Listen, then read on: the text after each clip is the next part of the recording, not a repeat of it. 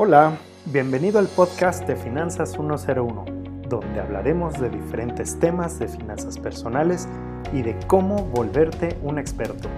¿Estás listo? Inhala profundo y abre tu mente, porque empezamos en 3, 2, 1.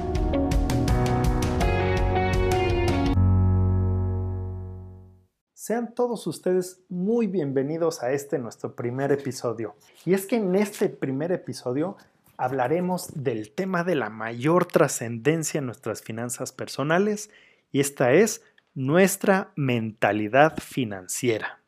Y voy a empezar con una pregunta. ¿Tú has sentido que por más que te esfuerzas trabajando y ganando dinero, te sigues sintiendo atrapado en una espiral donde ganas, gastas y luego tienes que volver a ganar para pagar lo que gastaste de más? Déjame decirte que no eres el único y créeme que puedes salir. Y es que muchas personas piensan que sus problemas económicos son porque ganan muy poco y que esto solo se va a solucionar ganando más. Si tú piensas esto, te tengo dos noticias. La mala es que es totalmente falso y la buena es que puedes mejorar poco a poco desde hoy. La causa de nuestra situación económica está ligada a nuestra mentalidad financiera. Así que hoy te voy a explicar qué es eso, cómo reconocerla y cómo cambiarla. Primero, ¿qué es la mentalidad financiera? Bueno, pues es el conjunto de creencias que tenemos acerca del mundo en el que vivimos y del modo en que actuamos en consecuencia. En palabras más sencillas, nuestras acciones son el reflejo de lo que pensamos y estas de lo que creemos con respecto al dinero y la abundancia. La gente rica piensa yo creo mi vida, mientras que la gente pobre piensa la vida me sucede. Si buscas generar riqueza, necesitarás darte cuenta de que tú tienes en tus manos el timón de tu vida y de que tú eres el que generará esa prosperidad a través de buenas decisiones que a su vez darán ese éxito y el dinero que tanto anhelas. En cambio, si no consigues salir de tus deudas o vives al día, muy probablemente no es por mala suerte, o porque los gobiernos no han hecho nada por mí. Si te fijas, todos estos son factores externos y esto es a lo que le llamamos el modo víctima. Así que lo que tenemos que hacer es tomar las riendas y responsabilizarnos de nuestra vida y de nuestras finanzas. ¿Cómo sabes qué tipo de mentalidad tienes? Aquí te van algunos tips. 1. ¿A quién le atribuyes la responsabilidad de tu situación? Como decíamos, al gobierno, a tus vecinos, a tus padres, a tus empleadores, a tus empleados? 2. ¿Cómo justificas la situación en la que estás? Si te encuentras pensando, bueno, el dinero realmente no es tan importante, lo importante es el amor. Y déjame decirte que el que crea que el dinero no es importante seguirá sin tenerlo o cuando lo tenga hará todo lo posible por hacerlo cenizas. 3. Enfocarte en lo negativo. Y es que dicen que a donde va tu atención va tu intención. Seguro has conocido a personas que pese que están bien, siempre encuentran la mosca en la sopa. Y seguramente les ha pasado un puñado de veces en toda su vida y eligen pensar que todo siempre les pasa a ellos. Y en lugar de pensar que tu vida no se puede mejorar y que estás en una situación de salida, piensa en que esto es temporal y que tienes que hacer algo al respecto. ¿Sabes? Las pequeñas acciones constantes nos van a ayudar a cambiar. Así que te propongo que en los siguientes 7 días trates de ver al mundo con otra óptica y haz pequeñas acciones que vayan sumando hasta hacerse más grandes. Ahí te va. No te quejes. En lugar de eso, agradece por lo que sí tienes. Salud, amor, familia, ganas de mejorar, capacidad para aprender, etc.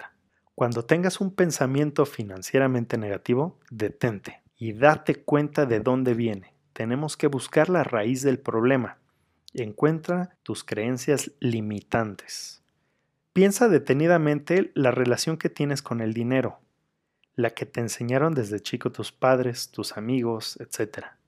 ¿Qué dichos con respecto al dinero conoces? ¿Son más los negativos a los positivos? Y finalmente, si el ahorro es tu problema, Empieza guardando un poco cuando recibas tu ingreso. ¿Cuánto? Lo suficiente para que te sea muy sencillo y que puedas ver cómo se acumula con facilidad.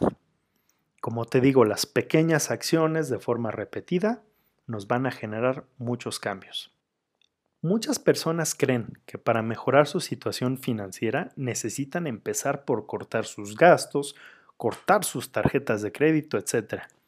Pero la realidad es que tenemos que iniciar a nuestro interior para que esto desencadene resultados diferentes. Es así que la mentalidad financiera es un ciclo, no una idea aislada, porque tú tienes un set de creencias. Cuando tienes una situación enfrente, te generan pensamientos y esos pensamientos te generan una emoción y tú tienes acciones en consecuencia a esas emociones. Y esas acciones te van a generar resultados y los resultados te van a ratificar tu creencia. Es por eso que cuando estás en un ciclo negativo siempre lo ves todo mal. Así que dependiendo de las creencias que tengamos con respecto al dinero, nos podemos dar cuenta de que si tenemos una mentalidad de inversionista o consumista. Esto es de abundancia o escasez. Y déjame darte un ejemplo.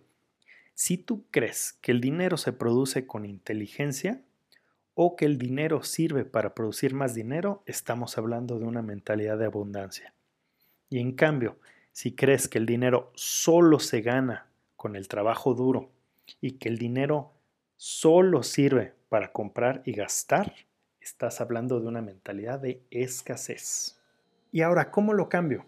Bueno, pues el el primer paso sería que en el momento en el que estamos en esas situaciones y nos damos cuenta de los pensamientos que tenemos, podemos irnos un paso atrás y rastrear la mentalidad que tienes.